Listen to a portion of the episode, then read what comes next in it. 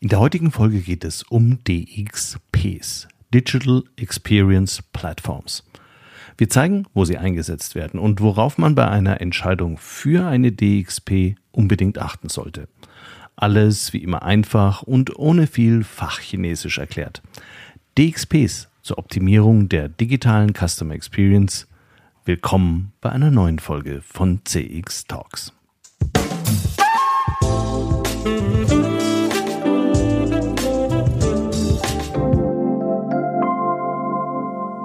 Hallo und herzlich willkommen zu einer neuen Folge von CX Talks.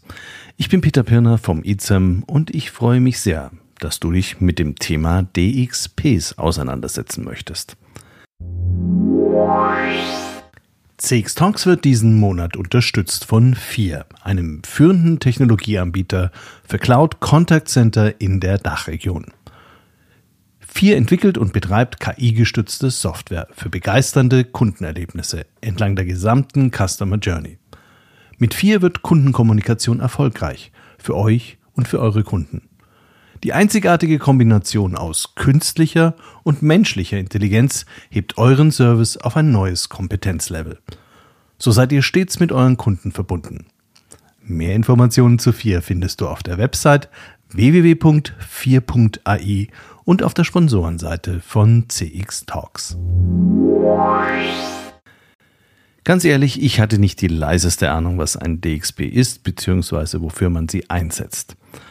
Als mich Katrin Zyris fragte, ob wir nicht mal etwas zu dem Thema machen könnten, war ich schon vom Begriff erschlagen. Mir sagt er absolut gar nichts und ich dachte, sind nicht alle Experience-Plattformen irgendwie auch digital? Außerdem steckte mir noch der Marketing-Monitor von Ralf Strauß in den Knochen. In Episode 53 von CX Talks, die übrigens sehr hörenswert ist, beschreibt Ralf das gesamte Ökosystem an Lösungen im Marketing-Tech.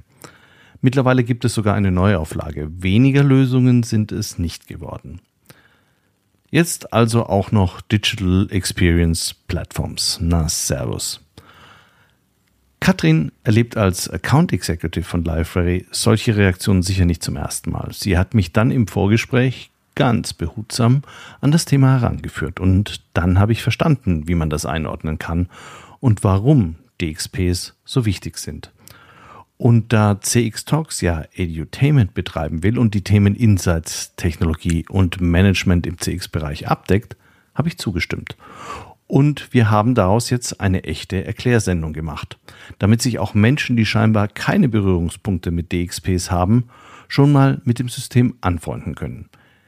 DXPs werden nämlich nicht nur in der IT-Abteilung, sondern auch zukünftig in immer mehr Fachabteilungen genutzt werden.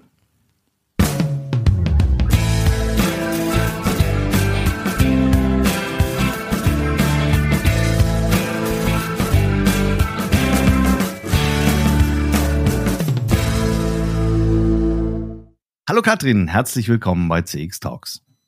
Hallo Peter, ich freue mich, dass ich heute bei dir sein kann. Katrin, du hattest mir im Vorgespräch gesagt, dass dein ursprünglicher Berufswunsch war, zum Radio zu gehen. War mir natürlich gleich sympathisch. Das ging mir übrigens als BWL-Student auch so. Offensichtlich haben wir dann aber ja beide einen anderen Weg eingeschlagen. Wie hat sich das bei dir entwickelt und wie bist du zur IT gekommen? ja. Ähm, ja, genau. Ich wollte zum Radio. Ähm, das hat uns ja auch direkt äh, vereint im Vorgespräch. ähm, ich habe ein Praktikum am Radio gemacht und habe dann festgestellt, dass das vielleicht doch nicht ganz der Job ist, den ich mir darunter vorgestellt habe. Und dann ähnlich, ich habe nicht BWL studiert, aber Germanistik, bin dann relativ schnell in der Assistenz in einem IT-Unternehmen gelandet und von da war die Liebe zur IT geboren. Unser heutiges Thema ist Super IT. Wir beschäftigen uns nämlich mit DX DXPs und es geht dann auch gleich schon mal voll ins technisch Eingemachte. DXPs haben, also ich habe es vorher nicht gehört, als du mir es dann erklärt hast, habe ich es verstanden. Und deshalb gehen wir so ganz langsam rein und äh, ich würde gerne dieses Themenfeld so schön langsam aufbauen, damit auch jemand, der keine Ahnung hat, was das ist und wie er es einordnen soll, gut mitkommt.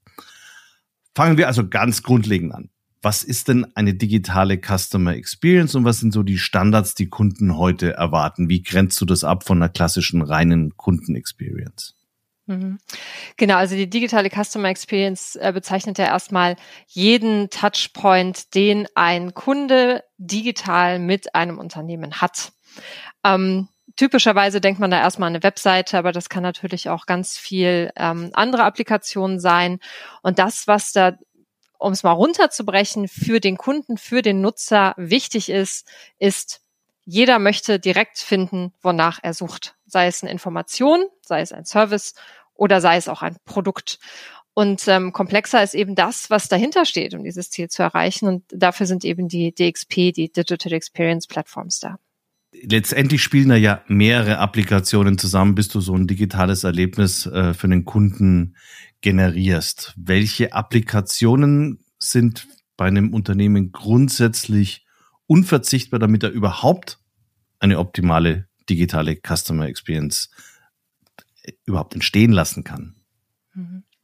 Ja, ähm, also das ist eine komplexe Frage natürlich. Und äh, die Customer Journey oder die Customer Experience ist ja immer sehr individuell, sehr davon abhängig, wer sind eigentlich die Kunden und was bietet das Unternehmen eigentlich an. Und damit sind die beiden Eckpunkte eigentlich schon gesetzt. Also was ist das Unternehmen und für wen sind die Produkte? Und die optimale Customer Journey führt eben diese beiden Punkte in der Mitte sauber zusammen. Ähm, ein erstes wichtiges Thema dabei ist, welche Kanäle benutzt denn der Kunde?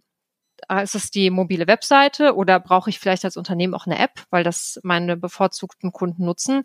Wie bewegen sich die Nutzer in diesen beiden Applikationen? Und ähm, das ist eben schon ein Punkt, den man frühzeitig sich angucken sollte im Entwicklungsprozess, um eben über ein frühes Usability-Testing schon mal sicherzustellen, dass die Anwendungen den Nutzervorstellungen entsprechen. Im laufenden Betrieb kann man dann so ein AB-Testing machen, um herauszufinden, welche Kampagnen, welche Seiten besser angenommen werden, welche Calls to Action gut ankommen. Und der zweite Punkt, um eben die optimale Customer Experience zu gewährleisten, niemand möchte lange suchen. Wir möchten Inhalte vorgeschlagen bekommen, die für uns relevant sind. Idealerweise richten sich also die ausgespielten Inhalte schon nach den Nutzerinteressen, zum Beispiel abgeleitet aus der Einstiegsseite des Nutzers. Ähm, vorgeschlagene Inhalte folgen dann idealerweise auch so Recommendations, zum Beispiel Nutzerbewegung anderer Nutzer oder über vergleichbare Produkte, über ähnliche Kategorien. Das sind alles Punkte, die an den Metadaten der Nutzer hängen und die eben darauf einzahlen, dass eine Customer Journey auch gelungen ist. Ähm, als letztes natürlich bevorzugen wir alle die digitalen Wege, die digitalen Kanäle. Trotzdem, manchmal braucht es eine persönliche Ansprache. Das heißt, äh, der Weg zum Service, zum Support darf nie zu lang sein. Sowas wie ein Chat, sowas wie ein Bot vielleicht nicht wahnsinnig beliebt, aber wenn die clever eingesetzt sind, wenn sie gut gepflegt sind, sorgen die dafür, dass sich da auch der Nutzer in seiner digitalen Experience besser abgeholt fühlt. Und wenn die Aspekte erfüllt sind, dann hat man auf dem Weg zu einer guten Digital Experience schon ganz schön viel geschafft. Wenn du jetzt diesen Weg, also das, jetzt haben wir mal so den groben Rahmen haben wir jetzt gesteckt. Dahinter stecken aber ja in der Regel nicht ein System, sondern ganz, ganz viele einzelne technische Systeme. Was wäre das zum Beispiel? Mhm. Ja, da können wir vielleicht mal so, ein, so einen Blick drauf werfen, mit welchen Systemen kommt man denn auf dem Weg als Kunde so in Kontakt, ohne dass man es auch typischerweise merkt. Der Ausgangspunkt in der Regel ist ja die Information. Ähm, ich als Unternehmen verstehe die Anforderungen meiner Kunden und ich habe die Lösung. Und äh, unabhängig, wie gesagt, davon, ob das eine Dienstleistung ist, ein Produkt, ein Service, wie eine Versicherung zum Beispiel. Und der Start, haben wir eben schon gesagt, typischerweise die Webseite, das kennt jeder, ne? ein CMS, ähm, können wir alle gut bedienen, wir wissen, was das ist. Aber in dem Moment, wo der CMS Nutzer... heißt Content Management System. Ja, vielen Dank. ich setze es ja. vielleicht auch schon zu sehr voraus. ja, kein Problem, jetzt haben wir es ja genannt. Super. Genau, also, aber sobald halt der Nutzer das CMS, die Webseite betritt, beginnt das individuelle Erlebnis, seine individuelle Customer Journey. Und dafür brauchen wir eben mehr als nur das CMS, damit das funktioniert. Ähm, was immer dahinter liegt, in, auf jeder Webseite, ist die Analytics-Komponente, ein äh, Analytics-System. Das fängt Nutzerdaten ab, das verwertet die, äh, verwertet die Daten. Es verfolgt also nach, wo bewegt sich der Nutzer, wo lang, wo bleibt er, wie lange, auf welchem Inhalt, was lädt er sich vielleicht herunter. Ähm, was auch gern genommen wird, auch im Zuge von Analytics, ist so das Thema Standortabfrage. Also wo befindet sich mein Nutzer eigentlich? Und ähm, das wiederum kann auch für Personalisierung verwendet werden. Wenn ich zum Beispiel weiß, dass mein Kunde gerade ähm, schlechtes Wetter hat, wie zum Beispiel hier in der Nähe von Bonn heute mit ganz viel Regen, könnte ich entsprechende Produkte ausspielen. Ein Regenschirm, Gummistiefel. Oder wenn ich weiß, in welchem Bundesland der Kunde oder der Nutzer sich gerade aufhält, dann könnte ich zum Beispiel rechtzeitig vor Ferienbeginn auch so eine Reisetrittsversicherung mal anbieten oder so, um damit so ein bisschen mehr Call to Action zu generieren. Kommt ein Nutzer wieder, wenn das ein wiederholter Kunde ist, können die gespeicherten Daten auch schon direkt dafür genutzt werden, noch individueller auf ihn einzugehen, eben basierend auf den Inhalten, die für ihn vorher schon mal interessant waren. Und ähm, in einem Großteil der Fälle wird dem Kunden über die Webseite etwas zum Kauf angeboten, etwas oder ein Service. Und dafür sorgt dann typischerweise eine Commerce-Lösung. Das muss nicht immer ein voller Shop sein, aber wir haben sowas wie ja eine Ware, einen Service, den wir anbieten wollen. Und ähm, da kann man zum Beispiel auch schon direkt auf der Basis seines Einstiegs die richtigen Produkte auswerfen. Also haben wir hier schon den Touchpoint zum Shop, zur Commerce-Lösung. Und hinter dem Shop steht dann ganz oft eben noch das ERP oder sowas wie ein Warenwirtschaftssystem, wenn es darum geht, ähm, welche Produkte sind auf dem Lager, wie viele davon, wie sind die Lieferzeiten, ähm, wie sind die Versandkosten zum Beispiel und ähnliches. Und äh, wenn wir dann das Spiel noch ein bisschen weiter denken und ähm, davon ausgehen, dass es ein wiederkehrender wirklicher Kunde, der auch ein Kundenkonto zum Beispiel immer mehr angelegt hat, dann kommt am Ende noch ein Customer Relationship, ein CRM-System dazu, in dem dann die Kundendaten verwaltet werden, wo Kontakte katalogisiert werden und wo möglicherweise auch eine Information an den zuständigen Kundenbetreuer intern auf Unternehmensseite ausgespielt wird. Und dann die Customer Experience endet nicht mit dem Kauf. Das wird immer ganz gerne vergessen. Das, was wichtig ist, ist auch das, was passiert danach. Ähm, das heißt, idealerweise ähm, ist die Lieferbestätigung ähm, oder ist die Lieferung das Endziel. Und ähm, das ist dann ideal, wenn der Kunde auf dem Weg noch einen Versandstatus bekommt. Und vielleicht nicht nur per E-Mail, sondern auch noch per SMS. Und dann wird das Ganze richtig komplex noch ein Link zum Versanddienstleister, der dann sich außerhalb des Unternehmens befindet, das die Ware ursprünglich mal angeboten hat. Man sieht, da ist ganz schön viel Systemarbeit hinter, um eine gelungene Customer Experience vom ersten Besuch auf der Webseite bis zum zufriedenen Kunden ähm, abzubilden. Welche Rolle hat jetzt diese Digital Experience Plattform? Weil wahrscheinlich jedes einzelne dieser Applikationen, dieser Systeme würde sagen, wir generieren digitale Customer Experience und wir sind eine Experience Plattform. Aber ein DXP ist schon nochmal was Spezielleres. Mhm, genau. Genau, sie ist ein bisschen spezieller und ähm, wir haben schon gesagt, äh, allein in meiner kurzen Aufzählung, die gar nicht sehr komplex geworden ist, es geht ja noch viel komplexer, sieht man, das Spiel eine ganze Reihe von Systemen miteinander, die müssen verknüpft sein. Und das, was die DXP macht, sie führt idealerweise diese ganzen Komponenten zusammen und bietet dem Nutzer auf der Oberfläche der DXP die relevanten Inhalte an, ohne dass der Nutzer merkt, aus welchem Backend-System die Inhalte kommen oder auf welcher Applikation er sich gerade selber bewegt. Ähm, das beste Beispiel hier, um es nochmal hervorzuholen, ist eben ein voll integriertes Shop-System, wo der Kunde nicht weiß, bin ich auf der Webseite oder bin ich im Shop. So dass also der Umstieg von der Webseite zum Shop, zum Payment und zum Ausstieg einfach nahtlos hintereinander eingreift. Braucht man unbedingt eine wirklich dezidierte DXP, um eine digitale Journey abbilden zu können? Oder ich könnte mir vorstellen, dass, dass viele Unternehmen sich am Anfang da schon auch noch ein bisschen drum rummogeln können. Also ab wann ist der Zeitpunkt da, wo man sagt, also jetzt geht's wirklich nicht ohne diesen äh, Dirigenten von all diesen Systemen? Hm. Das ist ähm, die beliebte Antwort aus dem Consulting ist, kommt drauf an.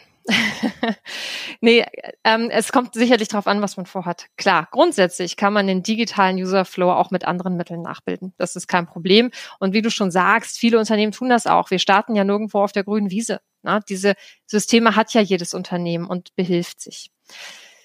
Aber ganz klar ist, die DXP macht diese Arbeit natürlich viel einfacher, weil sie ganz viele Komponenten mitbringt, schon out of the box, die es ermöglichen, flexibler auf den Kunden einzugehen und eben auch, wenn wir auf die Zukunft gucken, flexibler auf neue Anforderungen einzugehen, neue Services, neue Geschäftsmodelle bereitzustellen, ohne direkt wieder ein großes Entwicklungsprojekt auch draus machen zu müssen. Mhm. Äh, wir haben ja, also du hattest es mir so erklärt und ich würde es tatsächlich so gerne jetzt auch in der Form nochmal auch weitervermitteln, äh, dass es so bestimmte Eigenschaften von DXPs gibt. Ein paar hast du jetzt schon genannt gehabt, die extrem wichtig sind, dass die gut erfüllt werden durch so ein System. Und das sind im Prinzip fünf Themenbereiche, die würde ich jetzt gerne mit dir so systematisch einfach mal durchbesprechen. Das erste erscheint mir jetzt nach dem, was du erzählt hast, völlig logisch, logisch die Integrationsfähigkeit. Gibt es da so riesengroße Unterschiede? Warum ist das so wichtig? Also die ähm, Integrationsfähigkeit ist natürlich ein ganz zentraler Aspekt, wenn wir auf die Digital Experience Plattform gucken. Und ähm, das ist tatsächlich auch ein Aspekt, der auf dem Weg zur DXP gerade von der IT-Seite gerne prominent nachgefragt wird. Wie ich schon gesagt habe, wenn wir mal in die Systemlandschaft von den Unternehmen gucken, dann starten wir nicht ähm, bei Null. Natürlich treffen wir in der Regel auf eine ganze Reihe von Bestandssystemen, in denen schon Daten liegen, die für die Abbildung einer durchgängigen Customer Experience einfach sehr wichtig sind. Eben vom Marketing-Tool übers CRM bis zum ERP und ähnliches. Der Fokus der DXP liegt jetzt darauf, ähm, individuelle und moderne digitale Erlebnisse bereitzustellen und nicht in der Datenhaltung. Dafür gibt es ja diese anderen Systeme schon. Die in diesen liegenden Systemen sind aber relevant, um dem Kunden eine medienbruchfreie Experience anzubieten. Also müssen wir die anbinden können. Das ist eben dieses Thema mit der Integrationsfähigkeit. Ähm, und genauso heterogen wie die Unternehmen selbst und wie deren Geschäftsmodelle sind, genauso heterogen ist auch die Landschaft der Backend-Systeme, die die Unternehmen schon haben. Und deshalb brauchen wir eine DXP, die in der Lage ist, möglichst jede Applikation ein- oder anzubinden. Und äh, das bringt mich noch zu einem zweiten Punkt. Ähm, typischerweise ruft die DXP nicht nur Daten aus angeschlossenen Systemen ab, sondern stellt auch verschiedene Tools nahtlos integriert bereit. Schönes Beispiel dafür ist eben sowas wie ein Versicherungsrechner oder auch. Du sagst ja, wir fangen nicht auf der grünen Wiese an und alle, wenn du, wenn du jetzt so die Prospekte anschaust von so klassischen Systemen, siehst du ja immer, wir haben Schnittstellen, Standardschnittstellen nach A, B oder C. Salesforce-Anbindung kann absolut jeder bis zum selbstgebastelten Versicherungsrechner im Zweifel. Äh, wie standardisiert ist denn deiner Erfahrung nach die Welt der Schnittstellen tatsächlich, wenn ihr bei Kunden dann draufschaut? Das ist, es ist eine wunderbare Frage. Ich äh, finde es schön, dass das, äh, das ist so ein komplexes Thema. Ja, und ähm, das ist eigentlich eine eigene Folge wert, muss man jetzt mal auch so sagen. Man okay. verliert sich einfach recht schnell, wenn ja. man über Schnittstellen ja. spricht, weil die Protokolle so abhängig sind von der Frage, wofür diese Schnittstelle angesprochen wird. Mhm. Vorweg muss man schon mal sagen, dass der, dass der Standard eine Momentaufnahme ist. Also das, worüber wir heute sprechen, ist nicht das, was für die Vergangenheit gilt und schon gar nicht das, was für die Zukunft gilt. Und wie eben gesagt, die Systemlandschaft der Unternehmen ist in der Regel funktional, aber nicht immer modern. Und äh, da sind entsprechend eben auch mal Systeme dabei, die noch einem anderen Standard gefolgt sind, als wir es heute tun würden. Wie standardisiert die Schnittstellen von heute sind, hat also für ein DXP-Projekt nicht unbedingt Relevanz. Viel wichtiger ist deshalb die Betrachtung, ähm, wie gut dokumentiert sind die Schnittstellen von den Systemen, die angebunden werden müssen und was habe ich mit der Schnittstelle vor? Rufe ich nur Daten ab? Schreibe ich auch Daten zurück? Laufen automatisierte Requests zu bestimmten Zeiten oder permanent? Und auch hier wieder der Blick zurück auf die Integrationsfähigkeit der DXP. Der Standard ist toll, keine Frage. Natürlich unterstützen moderne DXPs auch den aktuellen Standard. Viel wichtiger ist aber, die DXP muss den Fall unterstützen können, wenn der Standard eben nicht erfüllt ist. Kommen wir dann gleich zum zweiten Thema. Das ist dann die Flexibilität, weil auf der einen Seite die Fähigkeit zu integrieren ist ja schön, aber nichts ist für immer. Wie du sagst, wir starten nicht auf der grünen Wiese und unsere grüne Wiese muss aber dann gemäht werden. Warum ist Flexibilität in den letzten Jahren dann eigentlich noch wichtiger geworden, als das früher der Fall war? Ja, dafür gucken wir am besten mal ganz konkret auf das B2C-Umfeld in diesem Fall, also auf das Business to Customer. Und wir gucken mal, wer setzt hier eigentlich die Maßstäbe. Und wir kommen jetzt an dem Namen nicht vorbei, es tut mir leid. Es ist natürlich Amazon. Und Amazon setzt Maßstäbe dafür, wie eine gelungene Customer Experience aussieht. Einmal durch eine extrem gute Nutzeroberfläche natürlich, ähm, über die man von der Produktsuche direkt auf Streaming-Angebote, auf Amazon Music und so weiter kommt. Auf der anderen Seite bedient Amazon auch die Nutzererfahrung nach dem Kauf. Also eine leichte Abwicklung bei Rücksendung und auch im Grunde rund um die Uhr ein sehr gut erreichbarer Kundenservice. Interessanter ist aber, wenn wir jetzt mal drauf gucken, was in den letzten zwei, drei Jahren vor allem prominent geworden ist, ist nämlich das andere Produkt von Amazon, Alexa als Sprachsteuerungskomponente. Kennen wir auch von anderen Herstellern. Wir bleiben aber jetzt einfach mal bei Amazon, um es ein bisschen leichter zu machen. Und Sprachsteuerung wird einfach zunehmend Einzug halten. Und wer am Markt mitspielen möchte, auch in der Zukunft, wird über kurz oder lang einfach mitziehen müssen und braucht eine Plattform, die eben flexibel genug ist, um das potenziell anbieten zu können. Wenn wir also auf das Thema Flexibilität gucken, denken wir vor allem an Trends und an Trends, die wir heute noch gar nicht kennen. Und ähm, Services, die vielleicht in ein, zwei Jahren noch kommen und die in ein, zwei Jahren relevant werden, brauchen eine Plattform, die einfach so modern, so modular ist, um den Weg auch eben mittelfristig gut mitgehen zu können. Normalerweise ist der Preis für große Flexibilität Wildwuchs. Also wenn ich sehr flexibel bin, habe ich über kurz oder lang Chaos. Wie geht man damit um in so einem System oder gibt es da Mechanismen, dieses diese Komplexität oder Undurchsichtigkeit etwas zu vermeiden? Ja, gibt es natürlich, klar. Ähm, nämlich dann, indem ich sage, ähm, ja, einmal, ich habe eine Plattform, die einfach solche Anforderungen in der Plattform selber anbieten kann. Also wenn ich eben Wildwuchs vermeide, dadurch, dass ich ähm, die neuen Services, die neuen Applikationen, die neuen Funktionen innerhalb der gleichen Plattform bereitstellen kann. Und je flexibler und je optimaler das funktioniert, auch für die Fachbereiche, die damit arbeiten, desto einfacher umgehe ich ähm, die Frage oder umgehe ich den Ausweg der Nutzer, sich selber mit Insellösungen zu behelfen. Das heißt, je besser ich eine Plattform oder je besser die Plattform Services und Angebote bereitstellt für die Menschen, die damit arbeiten, ähm, umso mehr vermeide ich eben diesen Wildwuchs. Auch wenn die Anwendung an sich vielleicht dadurch komplexer ist. Ja klar, du, du, wo ich jetzt nicht dran gedacht habe, du verhinderst natürlich den Wildwuchs außenrum, also die ganzen Workarounds. Richtig. Mhm, verstehe. Also, wir haben jetzt ich kann mich leicht integrieren, ich bin super flexibel. Nächste klassische Antwort von IT, wir können alles machen. Dauert halt und kostet. Deshalb kommt jetzt der Aspekt der Schnelligkeit äh, ins Spiel. Inwiefern unterstützen DXPs oder können DXPs sowas unterstützen? Können DXPs eigentlich auch den Prozess verlangsamen? Ja, schnell reagieren kann ich ja immer dann, wenn ich die Anforderungen der Kunden, mein Business nutzen und die Umsetzung eng miteinander verzahne ähm, also zusammenführe. Also dann, wenn die Fachabteilung, wie eben gesagt, selber in der Lage ist, zu agieren und nicht immer auf die IT zurückgreifen muss, um neue Services, neue Angebote bereitzustellen. Und ähm, daraus ergibt sich auch so ein bisschen dieser Wunsch nach No-Code, nach Low-Code. Und ich weiß, ganz anderes, neues, komplexes Thema.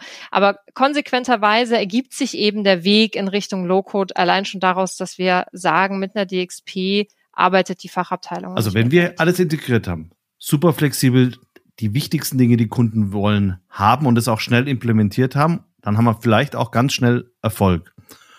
Jetzt kommt das nächste Kriterium, nämlich die Skalierbarkeit. Wie schaut denn bei Unternehmen typischerweise so ein Skalierungspfad aus, wenn die sich entwickeln? Und ist der dann schneller, wenn ich so einen DXP einsetze, oder ist der genauso schnell oder vielleicht sogar einen Ticken langsamer, dafür ein bisschen koordinierter? Das Wort Skalierung oder Skalierbarkeit hat an sich ja schon ganz viele Facetten und da muss man auch wie immer ein bisschen genauer hinsehen. Kommt drauf an wahrscheinlich. Kommt ne? drauf an, genau. Aus Unternehmenssicht bedeutet Skalierung mehr Umsatz.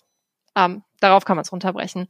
Das gelingt natürlich auf der einen Seite darüber, dass man neue Zielgruppen gut erreicht und da Umsatz generiert. Auf der anderen Seite auch darüber, dass man interne Kosten senkt, ähm, indem man schlanke, digitale, automatisierte Prozesse bereitstellt. Und mit der DXP lassen sich über den Fachbereich eben neue Experiences auch für neue Zielgruppen in der Regel sehr schnell und eben vor allem ohne großen Einsatz der IT aufbauen ähm, zielgruppengerechte Seiten, zielgruppengerechtes Ausspielen, personalisierte Inhalte. Das ist die große Stärke von DXPs. Und die liegen eben jetzt komplett in der Hand des Fachbereichs. Ähm, und wenn wir dann auf die andere Seite gucken, und auf das Thema digitale Prozesse und auch digitale interne Prozesse, da sind wir wieder bei der IT und erkennen, ähm, dass die IT auf der einen Seite ähm, einfach, die IT muss fachlicher werden. Was das Denken angeht. Ähm, die Zeit der Datensilos ist vorbei und die moderne IT unterstützt den Geschäftserfolg eben heute noch viel mehr, als sie das noch vor so 10, 15 Jahren gemacht hat. Und je besser die IT die Geschäftsmodelle versteht, desto besser kann sie bei der Auswahl von geeigneten Lösungen unterstützen, ähm, indem sie eben das, den Gesamtblick hat über Informationsströme und Prozesse. Also der Fachbereich wird technischer, die IT wird fachlicher und ähm, das eben zusammen schafft eine Skalierung in der Breite und in der Tiefe. Der letzte Aspekt, den wir ansprechen wollten in dem Zusammenhang, ist Zukunftssicherheit. Wir haben zwar über Flexibilität geredet, aber Flexibilität kann ja trotz allem auch immer noch mal in einer Sackgasse münden. Ähm, woran erkenne ich bei einer DXP-Plattform ganz generell, dass sie zukunftssicher sind? Wie kann ich mir als Kunde jetzt sicher sein, ich wähle jetzt die aus, die mir auch in zehn Jahren noch all den Benefit liefert, den ich mir erwünsche?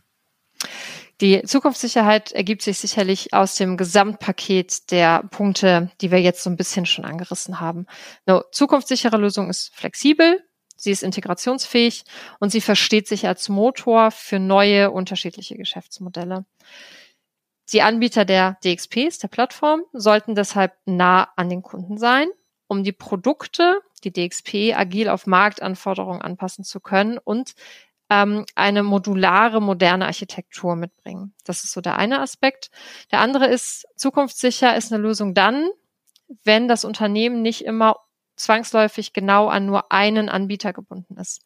Eine Lösung, für die ein breites Partnernetzwerk besteht, ähm, bietet Sicherheit. Zum einen, weil ein stabiles, großes Partnernetzwerk auch bedeutet, diese Lösung gibt es schon eine ganze Weile. Zum anderen bedeutet es auch, das ist ein lebendiges System. Daran wird gearbeitet und daran arbeitet nicht nur der Hersteller, sondern auch von außen, aus dem, aus der Partnersicht und von den Kunden kommen Anforderungen zurück zum Unternehmen. Und natürlich ähm, stellen Unternehmen damit auch ganz einfach sicher, dass sie immer Unterstützung auch von außen bekommen, unabhängig vom Anbieter. Jetzt sind wir schon fast durch mit unserer Episode zu den DXPs. Mich würde aber trotzdem noch eine persönliche Einschätzung von dir interessieren. Also offensichtlich spielen DXPs ja schon eine wichtige Rolle oder können auch eine sehr, sehr mächtige Rolle in, im, im gesamten digitalen Ökosystem von einem Unternehmen spielen. Glaubst du, dass das auch nicht zuletzt vor dem Hintergrund der Zukunftsfähigkeit, glaubst du, dass es in zehn Jahren ein Markt für Spezialisten ist, also Spezialanbieter für DXPs oder haben große Generalisten die Funktionalität von DXPs in ihre Programme genommen und sagen, deshalb sind wir zukunftssicher? Was glaubst du? Das ist eine total spannende Frage, tatsächlich. Ähm, also aus meiner Sicht gehört die Zukunft den Anbietern, die es schaffen mit ihren digitalen Lösungen, nennen wir sie mal DXP, vielleicht heißen sie auch in zehn Jahren anders, die es schaffen mit ihren Lösungen den Trends schnell zu folgen und vor allem das Tempo der Unternehmen bei der Digitalisierung mitzugehen. Und Digitalisierung ist, ist ein so, ist so lebendig, dass wir ohnehin nicht wissen, was wir in fünf oder in zehn Jahren sehen. Ähm, für die Momentaufnahme für jetzt und auch für die nächsten ein, zwei, drei Jahre ähm, schafft die DXPs ja irgendwie den Spagat, beides zusammenzuführen ähm, die Komponenten, die die DXP an Bord hat, das CMS, Commerce, Analytics, ähm, da, das sind Komponenten, die es ja auch im Einzelnen als Produkte immer gibt. Und ähm, das integrierte Zusammenspiel dieser Komponenten ist das, was dann eine generalistische Grundlage für Unternehmen schafft, ähm, ein individuelles Angebot für genau ihre Zielgruppe abzubilden. Und zwar unabhängig davon, aus welcher Branche und aus welcher Industrie das Unternehmen kommt. Ähm, damit ist so eine DXP irgendwie ein spezialisierter Generalist, kann man das so sagen? ja, vielleicht. Ja. Also so wie du es erklärst, ja. So habe ich das jetzt verstanden. Katrin, ganz, ganz herzlichen Dank. Ich weiß, das war ein ziemlich technisches Thema, das wir relativ untechnisch, glaube ich, erklärt haben. Äh, ich habe tatsächlich auch wieder was dazugelernt. Ganz herzlichen Dank. Sehr gerne. Hat Spaß gemacht.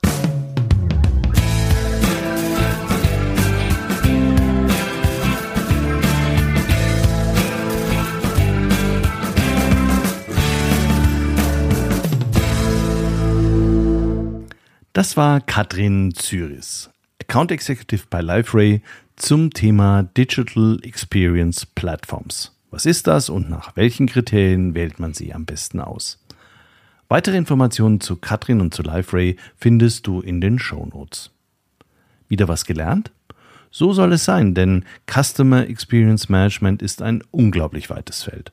Und richtig gute Kundenerfahrungen erfordern das Zusammenspiel aller Gewerke. IT, Sales, Marketing, Customer Service und alle Supportabteilungen. Du kannst diese Folge deshalb gerne an jemanden weiterleiten, der sich aus deiner Sicht bei dem Thema etwas aufschlauen sollte. Vielleicht revanchiert der sich dann mit einer anderen Folge von CX Talks. Und damit sind wir am Ende angelangt. Lass mir gerne eine positive Beurteilung für CX Talks auf Apple oder Spotify da. Ich freue mich riesig und neue Hörer können besser einschätzen, was sie erwartet.